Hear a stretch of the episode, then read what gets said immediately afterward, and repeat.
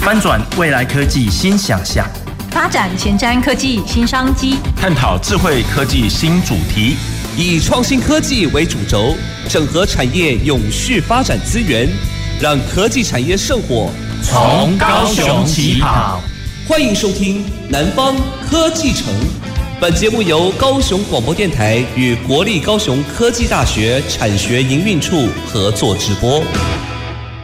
各位高雄广播电台的听众朋友及 FB 前面的观众朋友，大家好，我是国立高雄科技大学魏玉珍。在今天五月三号南方科技城的节目当中，要跟听众朋友来聊一聊在，在呃疫情之下，我们也特别关心一个很重要的议题哦。呃，我都形容这个叫“民以食为天”嘛，哈。然后呢，吃饭皇帝大哦。那我们在讲各行各业哦，都。那个食衣住行娱乐是从食这件事情开始讲起的，所以其实，在今天的节目当中，想要呃邀请我们国立高雄科技大学观光系的吴志康吴主任，跟我们听众朋友一起来聊呃数位转型之下哦，在这个餐饮这个产业，我们怎么去面对，怎么去看待我们的这个餐饮产业的发展？那吴主任跟听众朋友问好一下。啊，好，魏主任，谢谢魏主任。哎，各位听众朋友，各位 FB 前面的呃观众，大家好。我是高雄科技大学观光管理系的系主任，我叫做吴志康，哎，请各位多多指教，请魏主任多指教。非常谢谢吴主任。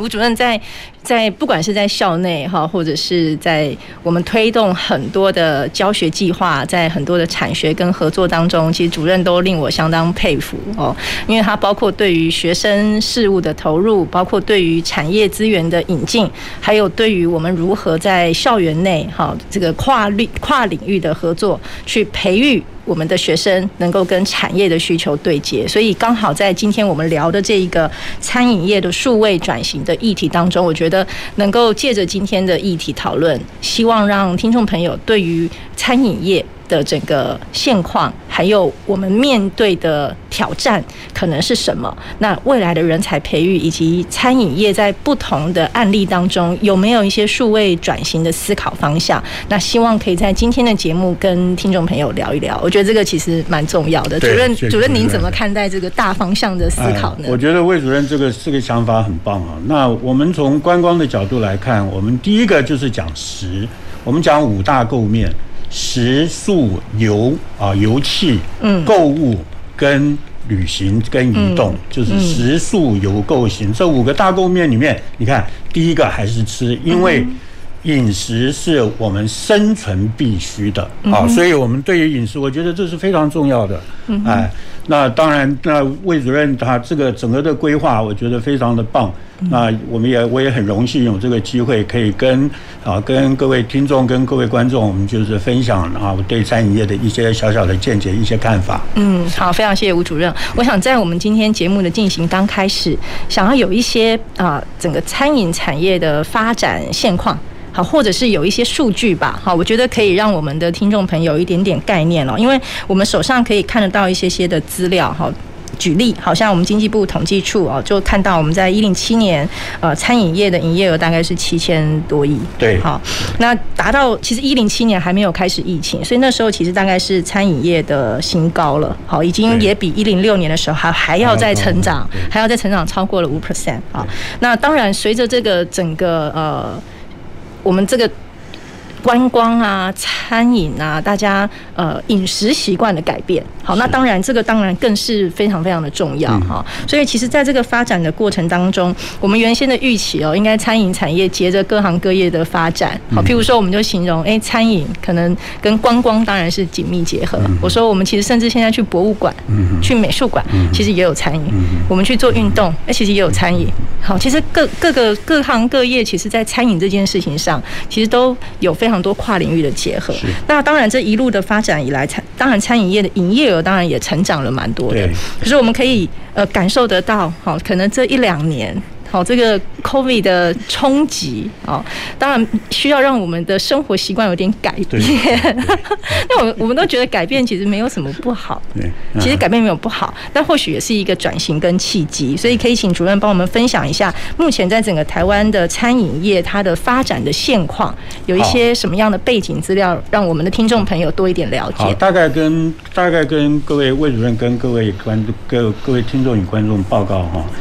那我们台湾的餐饮产业，其实我们的产值，刚刚魏主任谈到一百，在二零一七年是七千三百亿哈。那到其实它一直都是在成长。我们过去二十年的年平均成长率是百分之七点二，所以它到最高峰的时候，事实上是在二零一九年的八千一百一十一亿。真的在疫情前呢？对，那然后突然之间就开始三级。警戒疫情的防疫以后才开始下降，啊，是因为疫情的关系下降，否则的话，以台湾的经济发展以及台湾社会发展的状况，那么餐饮业还是会成长。其实也包括观光哦，就是国国外国旅客，对，好或本国的旅游，其实也是。这个是影影响的非常大。对，好，那么所以呢，我们到二零二这个二零二零年，我们还维持在七千两百七千两百将近七千三百亿啊的这个规模。那么，哎，到二零二一年呢，那我们的规模是在还是在七千三百亿左右，所以一直稳定持持续在这里。那那那那么它的，哎，严格讲起来，严格讲起来是只要有机会出去吃，或者是只要有机会让让大家出去，那么我们的餐饮产业都很好。嗯，哎，大家也都看得到，到处都在排队。啊，到处都在排队，那那一位难求。嗯，那么再加上现在外送啊，这个外送就是外呃外送送餐一那个 Foodpanda 啊，跟啊 Foodpanda 等等这些送餐，那其实它它又扩大了更多以前没有接触到的市场。那那么疫情呢，虽然对于哎，进进餐厅实体用餐上面是有一些有一些影响，但是因为疫情，它创造了我们的整个的食品业外送的外送的这个产业啊，这个产业发展的非常快啊，成长率都在百分之十以上，嗯啊，所以所以这个我们会看到它的改变啊，这个这个是目前我们看到整个的产呃整个的改变。那从高雄的高雄市来讲呢，那高雄呢？我们在二零一九年，高雄市高雄的呃餐饮业的产值，就是全年的产值大概在七百三十一亿，那工作人员大概是大概是一十一万人左右哈，这样就所以所以其实是非常多。到二零二零年，这个二零二一年，因为我们现在看到看到的 data 只到第三季，那从第一季到第三季呢？哎，我们的产业餐饮业是四百五十八亿，那但是我们考虑二零二零年的第四季，我们餐饮业的产值是两百三十四亿。嗯，那我们打个八折好不好？也有也有差不多是，呃是也有将近二十亿，呃两百亿左右，对不对？哈，所以我们产值高雄市的餐饮业的这个这个。哎，产值应该是在六百亿、六百亿到六百六六百亿到七百亿之间。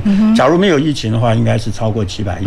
那就业人口也一直是在十一万人左右。嗯，啊，这个这个，所以是是严格讲起来，虽然算是小兵立大功了哈。我们的高雄就是有登记的餐饮业业者有两万多家。嗯哼，啊。那么，那么产值是产值是将近七百亿左右，那有主要雇佣了十一万人，这是非常重要。那餐饮业跟其他的产业，跟高科技产业有一个非常重要的一个环节，也就是餐饮业。它虽然我们认为它是一个低薪的产业，但是它这个产业是最容易入手的，也就是说。在任何一个人，当他在当他想要找工作，他真的愿意吃苦，在餐饮业是最容易进入的一个产业。第二点，它也是最容易创业的产业。嗯，它创业的门槛是最低的，跟任何一个其他产业，我只要有我只要有一万块钱，我摆一个摊子。我最印象最深的是，我家楼下就有一对夫妇，他就摆了一个小摊子，就开始卖饭团了。这就是餐饮业的就开始了。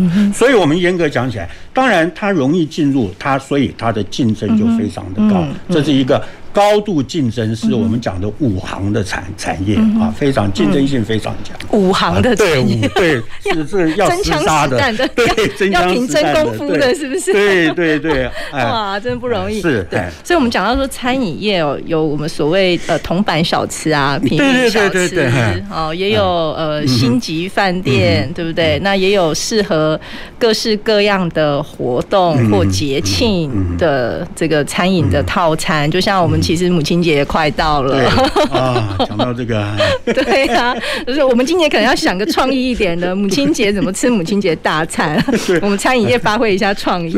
这个这个这个讲到母亲节哦，我刚刚从我们从一个餐厅是我们学生开的餐厅，这个在在做一个访谈的这个结果，他就提到他说平常呢。假如是正常的时候，从五月一开始一直到母亲结束，母亲节结束以后的那一个礼拜，都是我们的大忌，对，都是旺季，对，大节日，每一天都会有人来吃，每天都会有人带着全家人带着妈妈来吃饭。但是呢，今年真的是非常今，就是这就是这两个礼拜非常非常辛苦。他说今天就接到了退桌退二十桌。啊，那当然是疫情的影响，我们也不能怪消费者，但是对餐饮业者来讲，真的是一个很大的伤害。那有一位在五星饭店担任担任这个餐饮餐饮呃副理的一位同学就提到，他说：“你们还有被人家退桌的机会，我们连。”退桌的机会都没有，意思就是说连定位的都没有。现在的定位，餐饮的定位大概两成左右。那平常我们在母亲节这个阶段，这一个月五月差不多都是至少八九成以上。嗯啊，是这样子，跟魏主任报告一下，大概知道我们的呃目前的状况是，并不是一个最好的一个时段，但是呢，它也是一个。我们去思考，我们要怎么样去为餐饮业下一关、下一个阶段去做的一个最好的时代。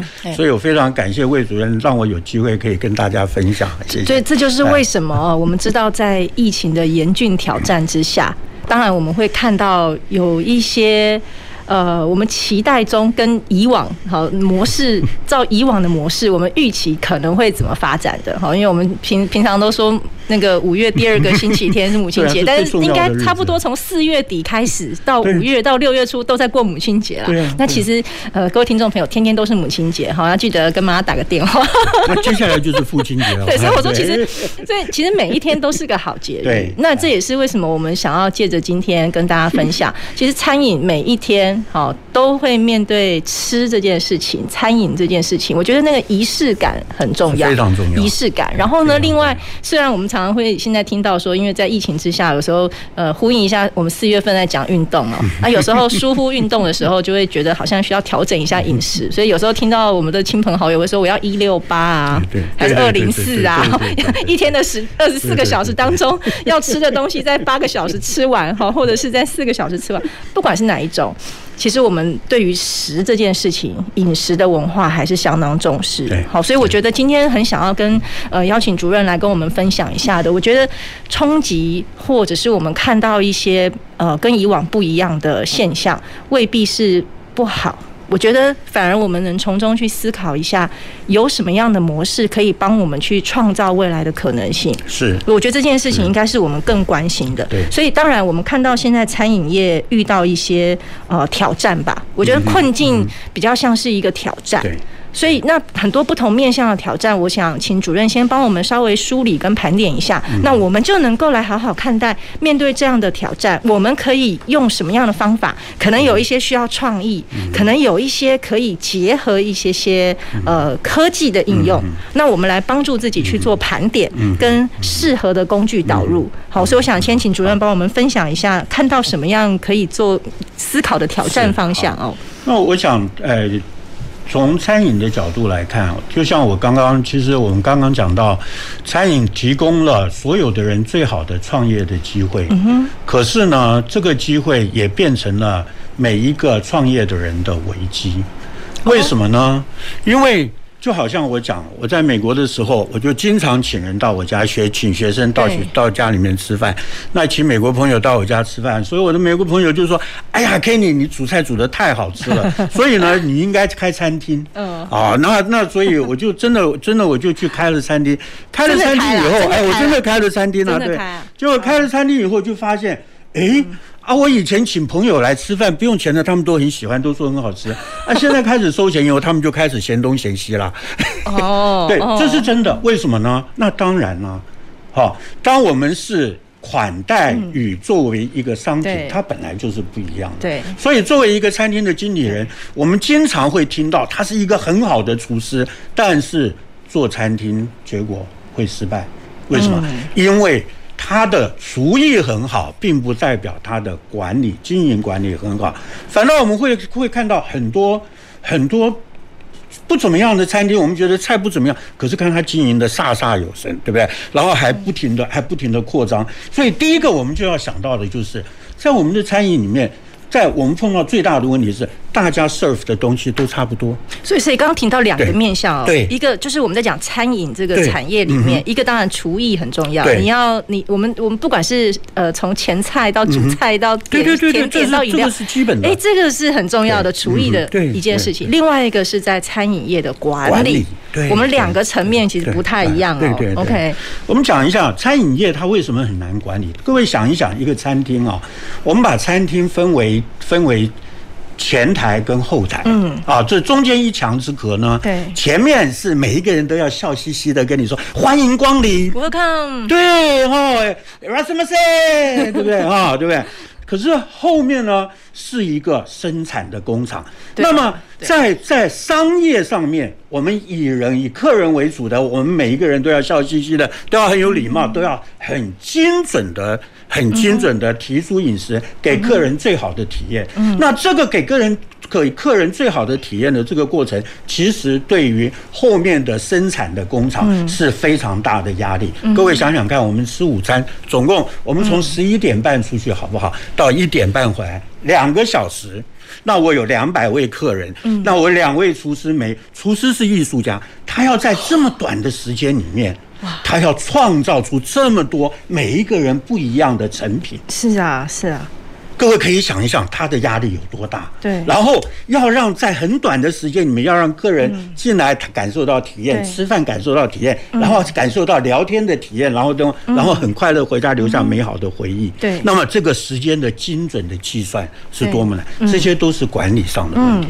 所以，所以餐饮业它是。容易进入不容易生存的产业，是因为它包含了服务业需要的客以客为尊，跟制造业需要的精准，它这两个是同时并的。然后，所以就可以想想看，这个经理人，我们每天要换多少次脸？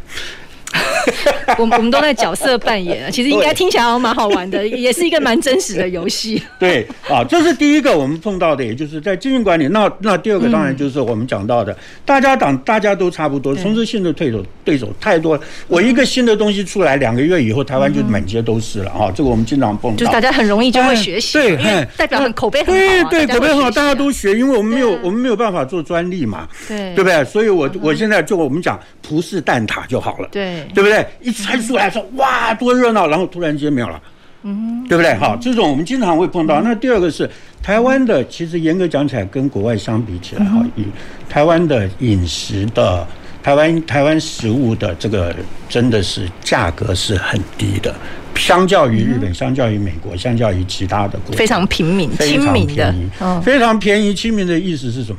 就是利润不高，嗯嗯，哎，所以就就在管理上面就增加了。另外一个讲法就是，其实竞争很激烈，竞争非常激烈，你不能不便宜。嗯，哎，这个价钱是非常重要的。嗯哼，好，然后那那么再接下来呢，那就是我们碰到了，就是很多，就像我刚刚讲，很容易进入，所以，哎哎，这个闲下来没有事情做的时候，就哎我去开个餐厅好了，于是就产生了很多的问题哈。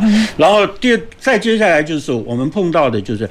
我们我们猜我们在服务业里面讲的最重要的一个叫做 physical evidence，也就是说，你第一眼给人家看到的印象是什么？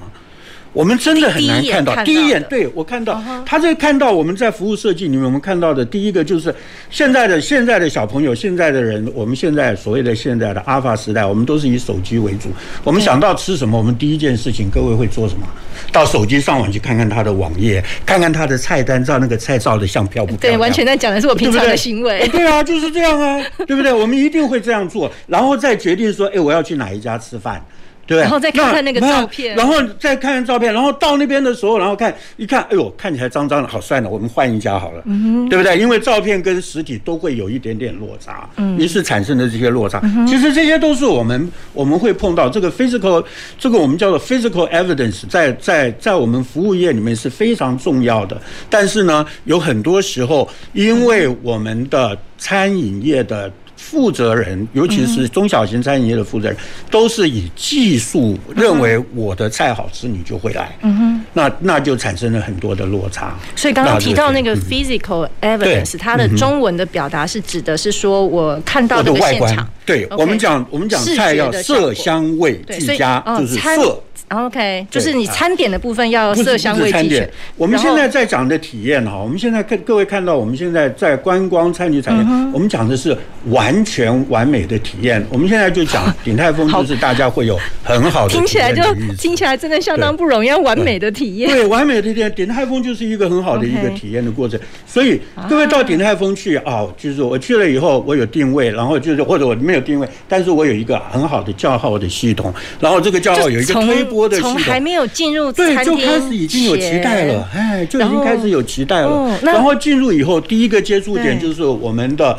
跟我们的招呼的人员，这是第一个接触点，然后再接下来就是带位的人员，然后再接下来就是递水的人员，对，然后再接下来就是点菜的人员，这这一连串的所谓的接触点，都会造成每一个点，每一个点都要精密的计算，对，所以这个才能造成一个完美的体验。那这个完美的体验，这是我们只是看到的，那在后面。后台他所知道的这个，这是一个非常非常冗长、非常精准的军事化的管理。所以我们在美国，我们讲厨房叫做 brigade，是一个军团，军团是一个阶级分明的一个 brigade。在在，所以美式要有非常精准的管理。对，西式的厨房，它的它的阶层是非常非常清清楚的。你做什么的，你不能逾越。啊，这个这个是我们讲厨艺的时候，其实我们有的时候我们不太不太熟悉，但是转回来的话，就会就会去思考，因为它是一个工厂，它必须经常均衡管理。啊，那么那么，于是我们就看到了，我们现在在台湾很多产业，很多的餐饮业所面临的困境，它不是它的东西不好。嗯哼，而是它的经营管理产生了一些落差。我不能说不好，因为因为我们从经理的角度，我自己也当过经理，我都觉得我费尽心血想出最好的药给我的客人，可是为什么客人不？他没有看到我的特点呢？对，为为什么客人我我又用尽心思啊，对不对？可是客人就看不到，所以这就很奇怪。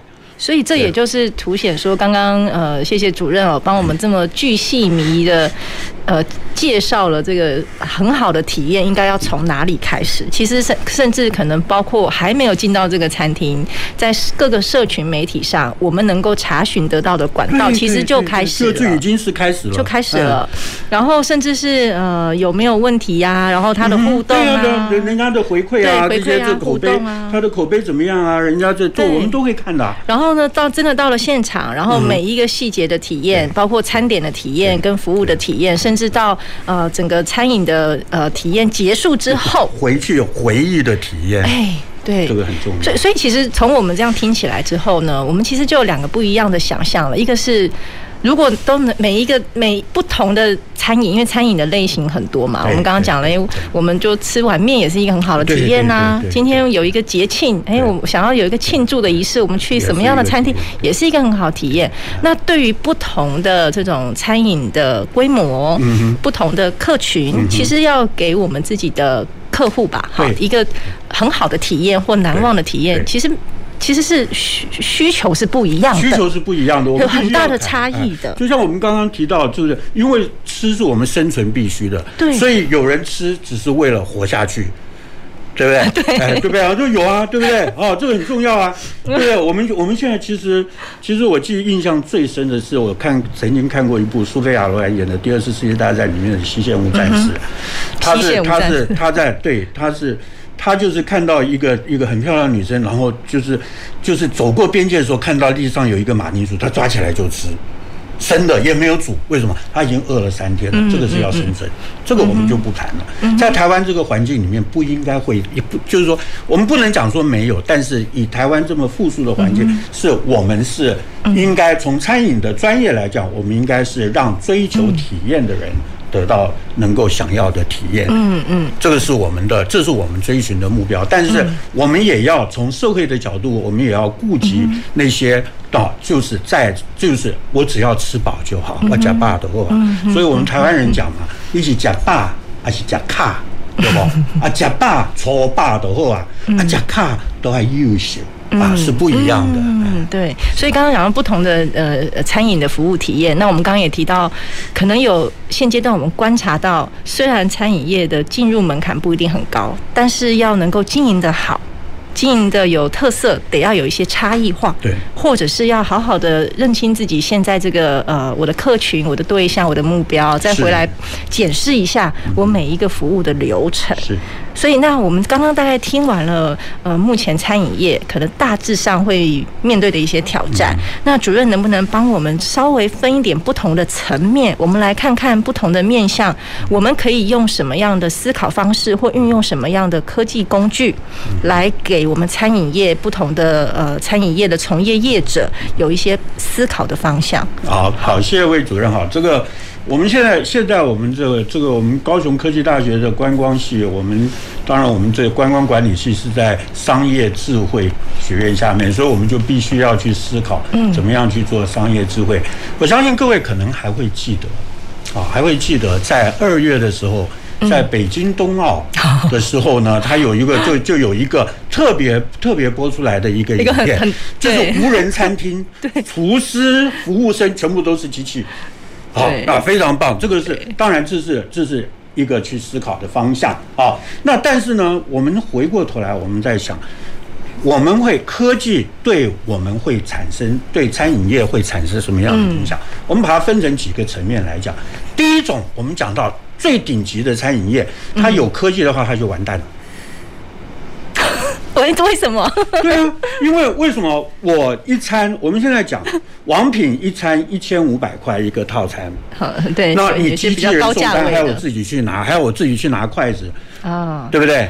要科技要用对地方，对，科技要用对地方。它的科技是在哪里？它的科技是在我们是在我们定位。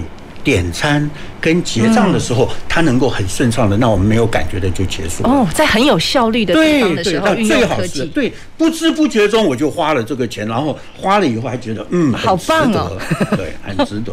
这种是第一个。那么再接下来呢？啊，再接下来就是我们讲的快餐，那就是速度，速度。对，那这时候我们就是机器科技就变得非常非常的重要了。对。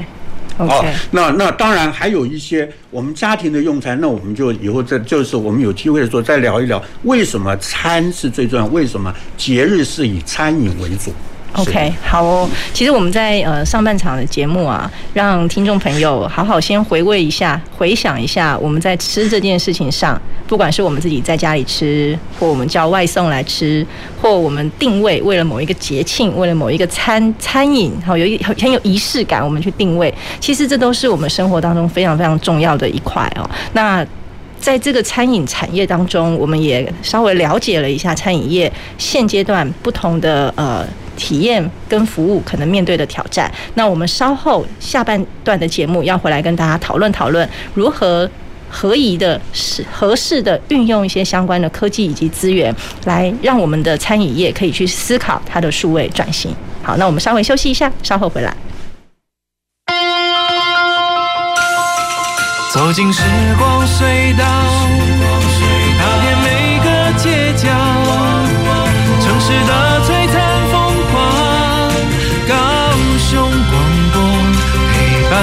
你探索 FM 九四点三。天啊，那间食品工厂好像。像使用违法添加物哎！食品检举，请打一九一九。哎，这罐头上面的标示不清不楚哎！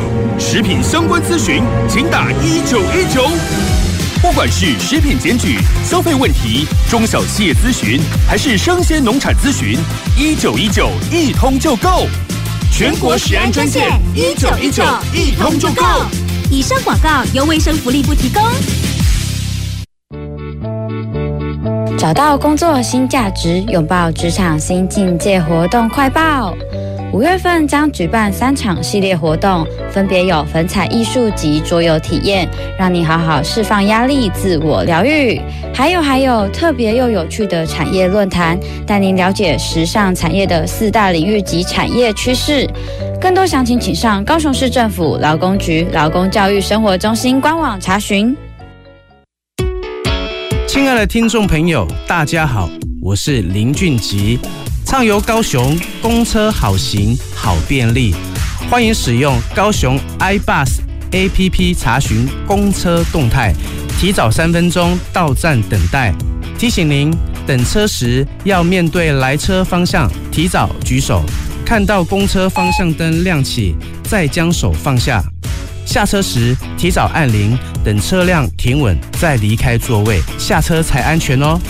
欢迎继续收听。高雄广播电台 FM 九四点三 AM 一零八九，我是指挥中心疫情监测组组长周志浩。校园请落实防疫措施，请家长注意，孩子发烧或身体不舒服时，赶快就医，并且在家休息。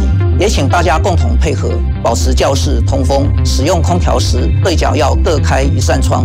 餐点分配，请由固定人员执行。打赛前，请量测体温，清洁双手，佩戴口罩。搭乘学生交通车或大众运输时，也请记得佩戴口罩。有政府，请安心。资讯由机关署提供。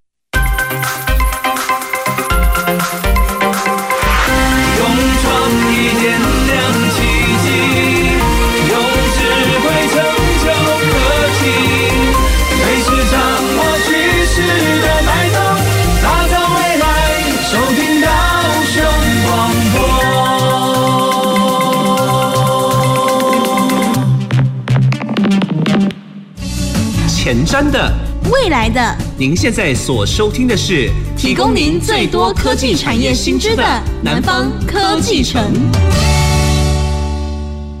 各位高雄广播电台的听众朋友及 FB 前面的观众朋友，大家好，我是国立高雄科技大学魏玉珍。在今天五月三号的节目，我们跟大家聊一聊在呃餐饮业的数位转型。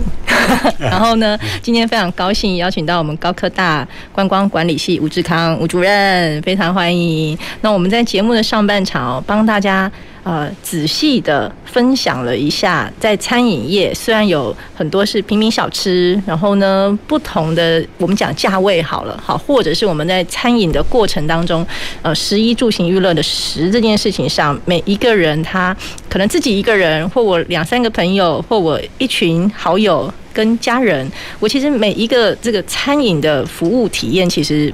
都不太一样。对，好，那我们其实，在 这个南方科技城的节目里面，我们一直希望结合不同的产业，然后呢，加入一点科技的元素来跟大家介绍，也让大家让听众朋友一些不同的思考。所以，我们其实，在过去的节目当中聊过金融科技 （FinTech）、Finance and Technology，我们也聊过那个艺术科技 （Art Tech），我们也聊过呃美容。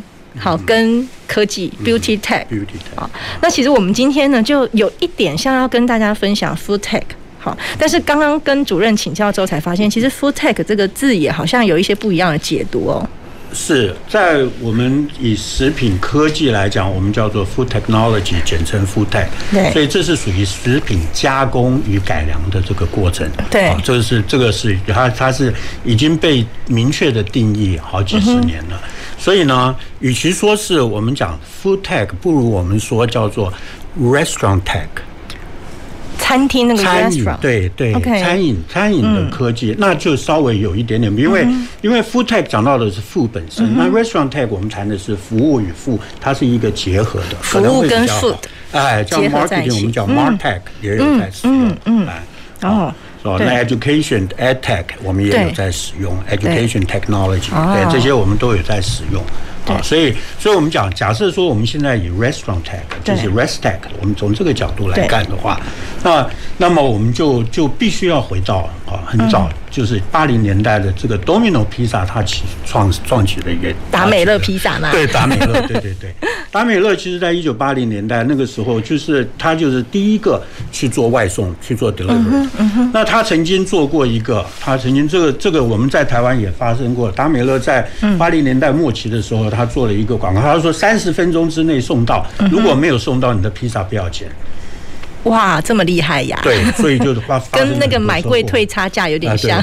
对对，就就发生了很多车祸，所以后来就不准再使用这个。所以这个也算是很早期开始有数位科技的应用。然后接下来呢，接下来呢，在一九在两千年的时候，我们就开始就开始了一个转型，这个转型叫做 full meal replacement，就是。Home 就是家里面哈啊，home meal replacement 就是 H H M R home meal 就是在家吃饭的转换。那这个时候就有两种啊，这两种我们大部分呢，所以 H 是 home home 对 home meal replacement，M 就是餐。对 meal 对 M E A L replacement，然后呢对。R 是 replacement 转换，就是转换，就是以前都是以前在我们的传统印象是这样，美国人都是在家里面，妈妈的妈妈负责煮菜嘛，对不对？妈妈负责煮菜啊，这是负责，然后晚上一定要坐在同一个桌子上吃。那后来双薪家庭开始以后，妈妈回来已经很累了，其实台湾也是一样，都是双。新家庭回来已经很累了，那怎么办？所以为什么我们看到外送外购会这么多？所以在两千年的时候，他们在他除了外送之外，他增加了一个，他除了 delivery 之外，他另外一个就是 take home。那 take home 就是很多很好的餐厅，对，很好的餐厅。那么这个餐厅呢，就是他会怎么样做呢？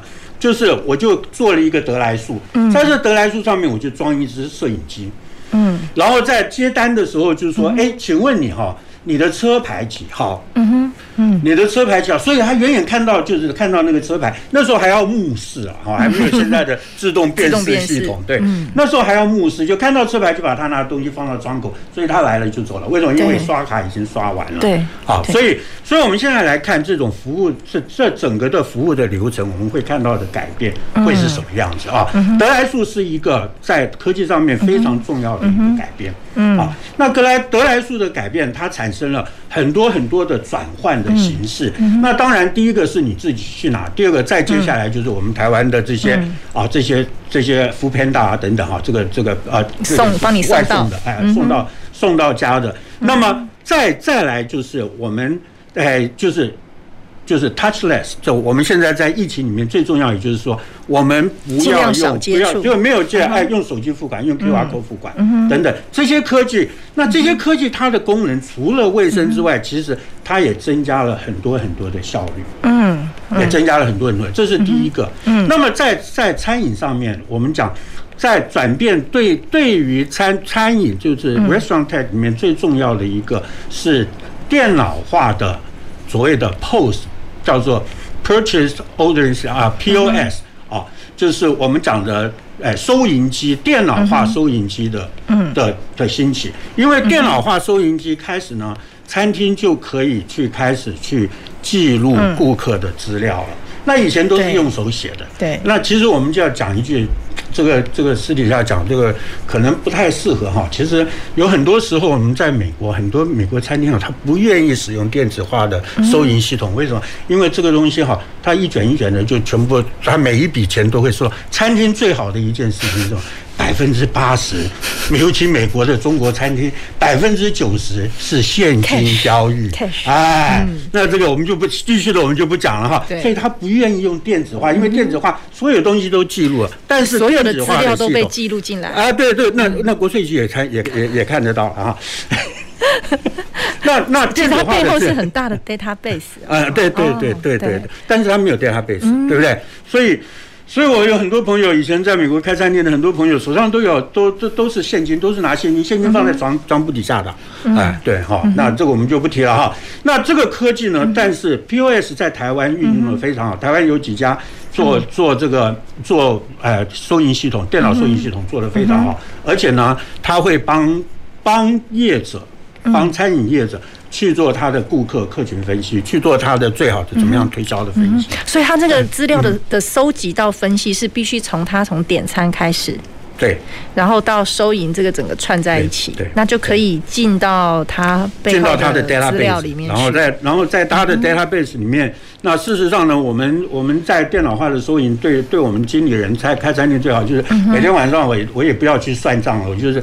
一个按钮，所有今天的营业额，今天用了多少什么东西，全部都出来了，就知道今天不同的 啊，对对对对对，今天叫了多少的这个这个菜，这个是从餐饮从餐饮业的角度来讲啊，这是非常好。那么现在的这个，尤其我们自从智慧科技开始以后，对，那收银系统就变成了我们整个餐饮经营的核心。那在这个核心里面衍生出来的就是第一个会员管理系统。会员哦，对，就是 members，所以大家会会为什么为什么大家走到哪里，大家都说，你能不能帮我扫一下我们的会员？哎，就变成我的会员。于是呢，你每一次来，我就知道你上次 order 什么了。这个我要跟大家讲，这个有多重要？对，啊，多重要？服务业是人的产业。对，我认识以前认识一个 country club 的经理，他有一万多个 member，那他。他认识，他可以每一个 member 走过来，从停车场走过来，他可以叫出他的名字，所以他们的，所以他的会员都非常喜欢他。相信力一定一万美金，相信力一定超级高。对，所以这个是这什么尊荣感？对对。所以呢，所以我们在餐饮业，我们就要必须要注意到我们的客群是谁。对。对不对？为什么我刚刚讲？为什么我刚刚讲，在最顶级的法式餐厅、五星、三星级的米其林餐厅，你要做广告，或者是你用很多的科技的话，人家看得到的科技的话，就完蛋了。哦，所以科技要用对地方。对，科技要对地方。科技是在于人性，因为他们是这些这些人是我们重视的，不单是要 enjoy，要不但要有好的饮食体验，同时要有尊荣的。啊，这种为人尊荣的服务的体验，那这个服务必须由人来做最后的一笔。所以，其实人就是我们在讲服务体验的过程里面，呃，很多人都会担心导入科技，好像我人的价值会被取代。可是我这样听起来是，我们把科技用对地方，人反而是更不能被取代的。对对，我们我们这样子讲好了哈，我们这样讲，呃，台湾最少用，台湾最早在大陆。吉林市有一个全机器人餐厅，一开始的时候有三百台机器人，后来全部台全部全部全部退休了哈。我谢谢意了。对，那么台湾最早使用机器人餐厅应该算是海底捞了哈，做机器人送餐。那但是你看到机器人它可以做的事情是什么？科技可以做的是，我以后我的我的 server 就不需要在。我们在我们规定哈，server 端盘子是要过要过肩的，嗯，那你上面多大的盘子，你的 tray 都要过肩的，嗯嗯，好，然后在送的时候，再慢慢的这样子一盘一盘的送出去，带着笑容，请慢用，嗯，这种感觉，嗯，那它机器人可以帮我们做的是，它把我们从端着。从 取餐的地方到我们的 deliver 到我们的客人地方，他可以帮我们做。做，所以。我可以做更好的服务，我体力的负担没有那么重。对对对对。所以在我们在我们服务产业，事实上在观光餐饮的服务产业里面，我们在想到的是如何做最好的人机共同配合配合，就是我们叫 COBA，嗯哼，哦，Human Robot Cooperation，我们怎么样把跟跟科技结合成一个团队，嗯，然后使用科技来减轻我们的服务。提供服务的人，这个是其实呢，他们是谁？他们是我们公司的内部的顾客。嗯，我们的员工其实也是我们的顾客。然后让我们公司内部的顾客有很好的体验，同时呢，再共同传递出更好的体验给我们公司的外部的顾客，也就是我们被服务的。把我们的员工，对我们的的同仁，对，当做是我们可以运用科技来服务的内部客户。对，嗯，哎，所以我们我突然觉得，如果成为这样公司的员工，也有尊重感。对，就非常好。现在我们看到越来越多，呃，因为。因为 COVID 的关系哈，因为 COVID 的关系，现在全世界都在缺工。嗯，那么高雄现在尤其缺工，是因为哎，我们看到很多高科技产业进来了。那高科技产业，所以就吸吸引了很多很多原来可以在我们我们的观光与服务业里面，尤其再加上 COVID，可以有机会的员工。那么，那么现在高雄的产业特别缺工，所以我们看到越来越多的餐厅在开始使用机器人了。他们使用这个叫做 Cami 机器人。那这机器人送餐，那但是呢，最后一里好的餐厅永远是人端上你的那一刹那，这个我们叫做 Moment of Truth。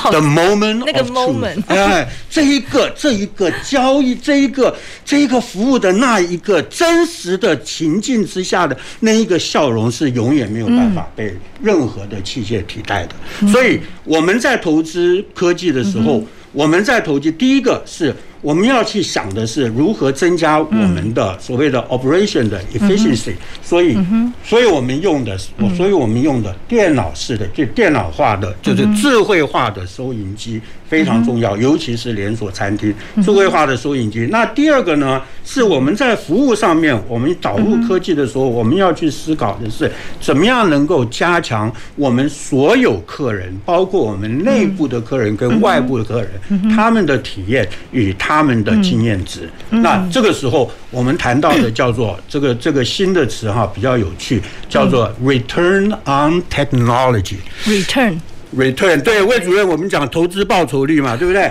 我们这个叫做科技报酬率，ROT，return on technology。那在这个时候我们在科技上面，我们这个就觉得这个科技的投，这个科技运用的投入能够创造更高的效，更多的价值。哎，因为很多人都会觉得说，我要导入科技，我是要花成本的，所以怎么去？去计算或衡量我导入这个，可能是我觉得现在不只是 POS 机啦，可能还有其他呃智慧化或科技的运用，但是要用对地方。那怎么去衡量我引进或我投入这个设备或这个科技服务，它能创造的报酬？嗯嗯，这件事情就很重要，对，非常重要。所以不要以为说这个科技只是提供给来餐厅消费的顾客，它才是投资。其实把我们自己内部的管理。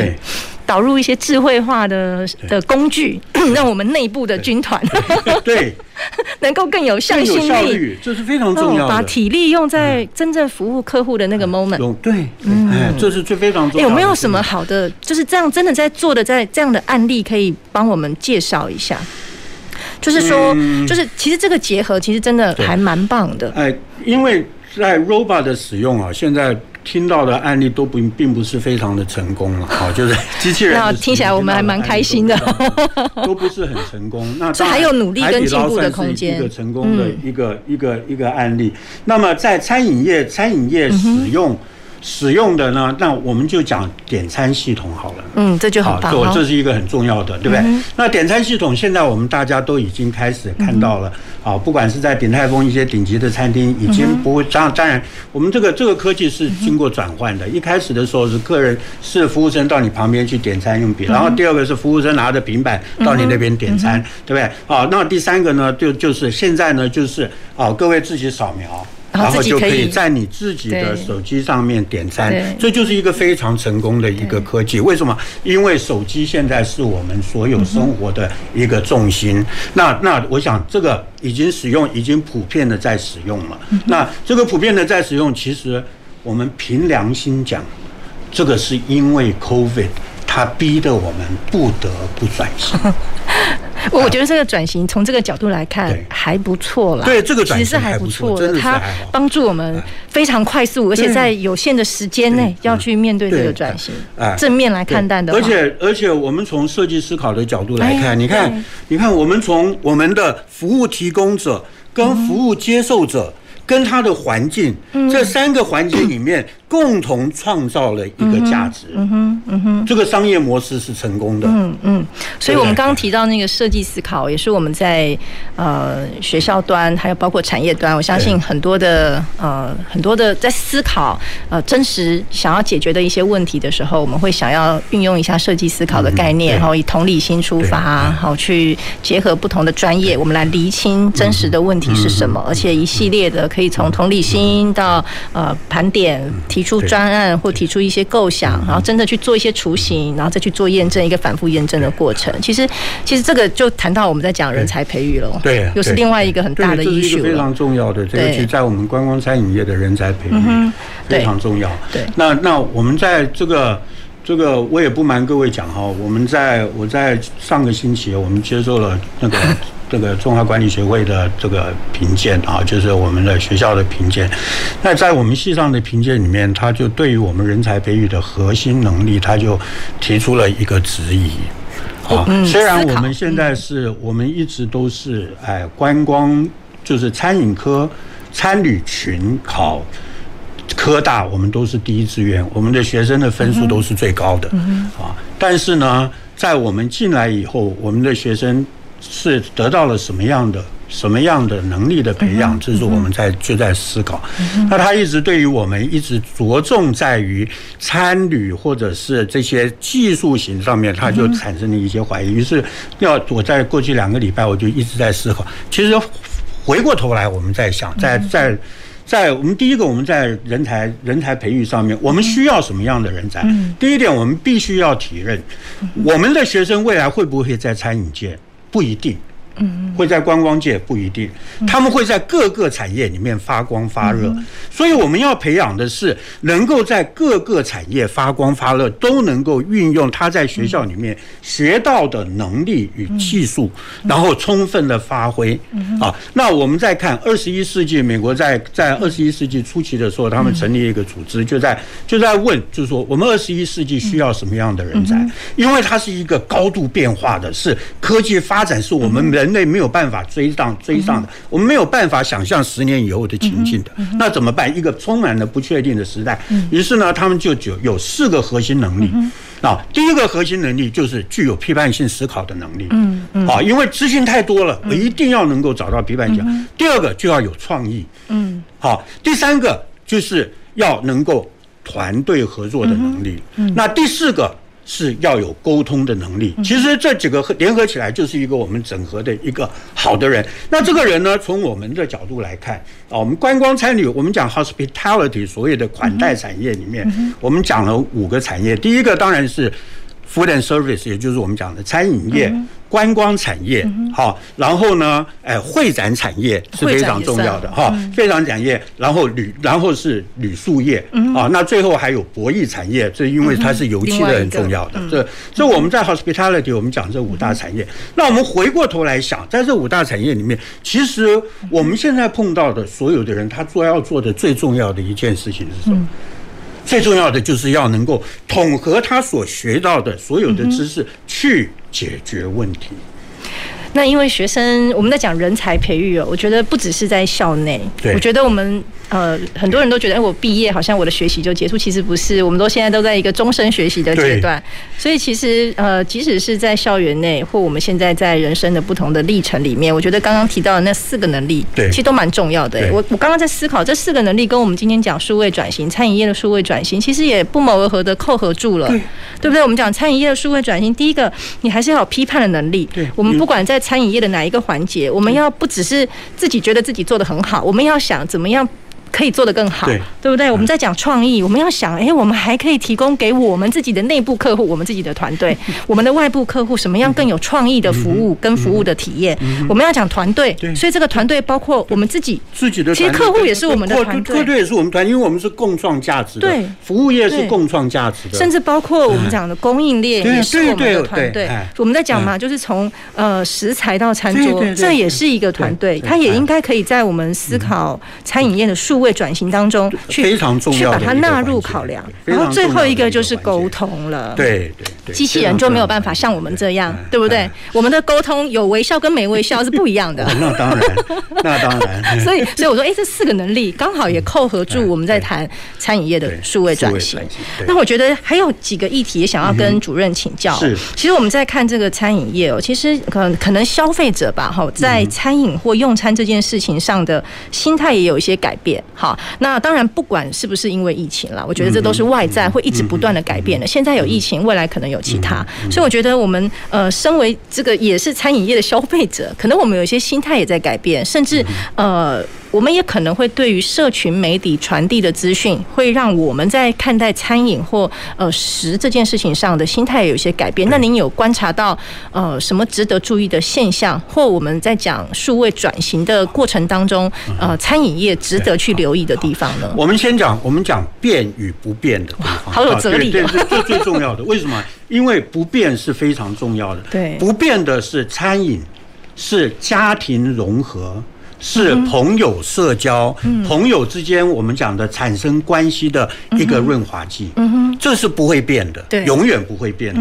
为什么节日我们不管是我们中国的大年夜，或者美国的圣诞节、感恩节，最后都是最重要的。加这个仪式？刚刚魏主任讲，最后最重要的仪式是大家围坐在桌子前面，共同享用一顿。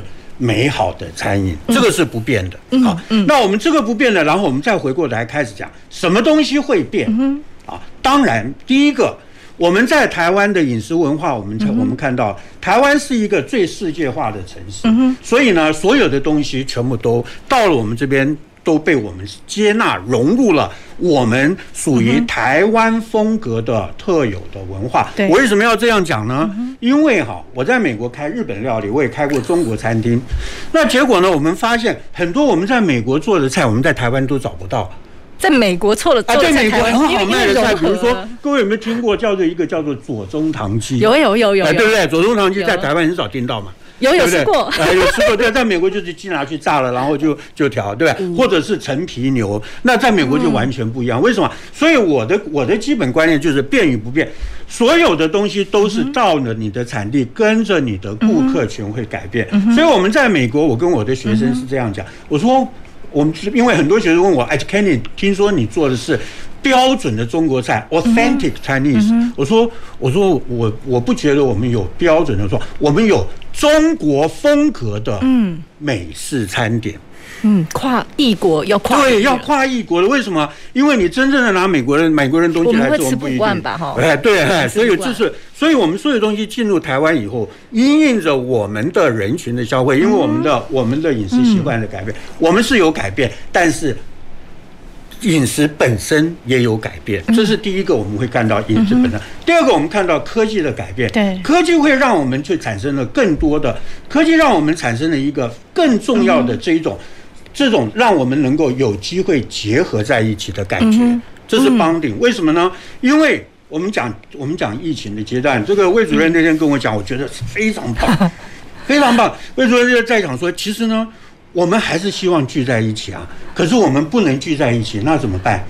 所以呢，我们就去点菜叫外送，那送到我们家里面，然后我们就打开镜头，大家同时开镜头，然后然后开始说，哎，我今天吃什么喝什么，拿个这个这个我们就在，也是一种聚餐的形式，这种是科技形式给我们的聚餐，非常的棒。所以科技它造成了另外一种用餐体验的形式，远距体验的一种 bonding。啊，那么另外呢，就是我们讲的社群媒体，它对我们产生的。最重要的影响就是对于我们口碑的影响产生很大。很大的改变，好，所以我们在今天的节目当中，就是想要让大家呃换另外一个不同的角度，我们来看看我们平常每一每一天都会面对的吃的这件事情。可能有时候吃呢是为了不饿啊，譬如说有时候吃呢是为了等下开会肚子不会叫。对对 对。但是有时候食这件事情对我是非常重要的，我相信对我们很多的听众朋友也都很重要。那但是在餐饮这件事情上，我相信不管是我们餐饮业的从业的同仁，还是呢我们很期待在。在疫情过后，能够把酒言欢，这样的一个呃聚餐的过程，我相信大家都对于餐饮的产业有很多的不同的想象跟期待。那我也很相信餐饮业者也会很希望能够收到我们很多不同听众朋友很好的回馈跟创意。那我想这一切都是希望我们在这个疫情之下能够共同去期待，也期盼我们餐饮业有更多不一样的数位转型。那我们今天的节目就进行到这里，我们下周再重新同同一时段再回到我们前瞻的科技的未来的南方科技城。谢谢大家。家，谢谢，谢谢，谢谢魏主任，谢谢吴主任，谢谢。谢谢南方科技城节目由高雄广播电台与国立高雄科技大学产学营运处合作直播，感谢您的收听。